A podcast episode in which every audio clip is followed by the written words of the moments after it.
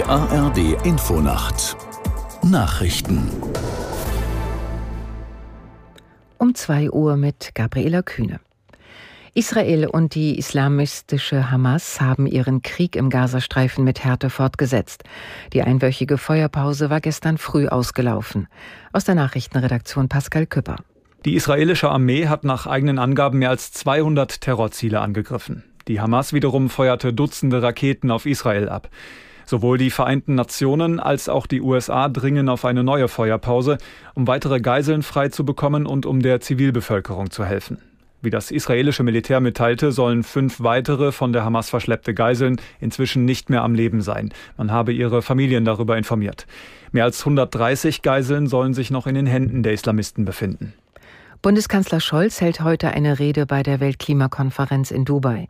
Dort nehmen seit gestern auch mehr als 140 Staats- und Regierungschefs teil. Scholz will in seiner Rede eine führende Rolle Deutschlands beim Kampf gegen den Klimawandel unterstreichen. Gestern hatte der Kanzler in Dubai den offiziellen Startschuss für den sogenannten Klimaclub gegeben.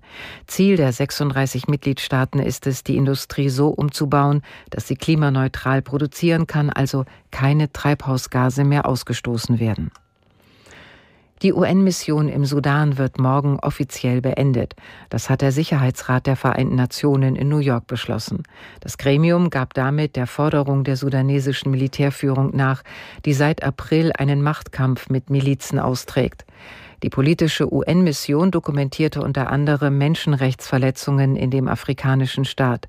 Nach ihren Schätzungen wurden dort mehr als 10.000 Menschen getötet, etwa 6 Millionen seien auf der Flucht. In der Fußball-Bundesliga hat der erste FC Köln die Abstiegsränge verlassen. Die Mannschaft gewann in Darmstadt mit 1 zu 0. Aus der Sportredaktion Hendrik Lückhoff.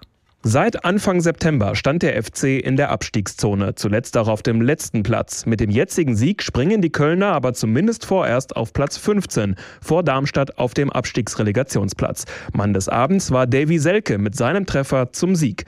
In der zweiten Liga gab es im Hamburger Stadtderby keinen Sieger. Der FC St. Pauli und der Hamburger SV trennten sich 2 zu 2. Außerdem hat der FC Schalke einen wichtigen Sieg im Abstiegskampf eingefahren. Die Gelsenkirchner holten einen 4 zu 0 Erfolg gegen den Tabellenletzten Osnabrück mit dessen neuen Trainer Uwe Koschinat. Das waren die Nachrichten. Das Wetter in Deutschland. Nachts vom Süden bis zum östlichen Mittelgebirge zum Teil anhaltende, auch kräftige Schneefälle, sonst trocken 0 bis minus 10 Grad.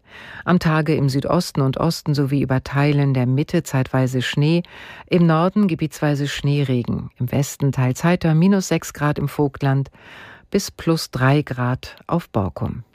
Die Zeit? Es ist gleich 2.03 Uhr.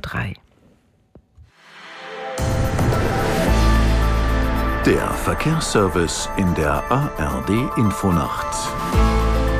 Zunächst mit einer Entwarnung auf der B13 München-Ingolstadt. Kein Falschfahrer mehr zwischen München-Neuherberg und Hochbrück.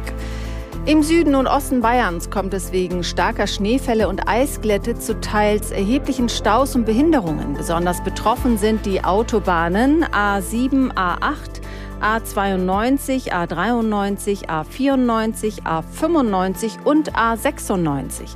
Viele Bundesstraßen und Staatsstraßen, vor allem im Süden Bayerns und in München, sind wegen umgestürzter Bäume oder querstehender Fahrzeuge gesperrt oder es kommt zu Kli kilometerlangen Staus. Genau. Die A8 Stuttgart-Karlsruhe ist zwischen Pforzheim Süd und Pforzheim Nord wegen einer Baustelle in beiden Richtungen bis Montag früh gesperrt.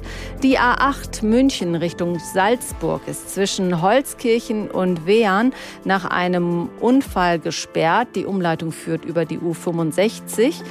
Die A31 Meppen Richtung Leer ist zwischen Dörpen und Rede bis 6 Uhr gesperrt. A38 Halle Richtung Göttingen zwischen Eisleben und Allstedt Glatteisgefahr. Die A67 Mannheim Richtung Darmstadt ist zwischen Lorsch und Gernsheim wegen Lkw-Bergungsarbeiten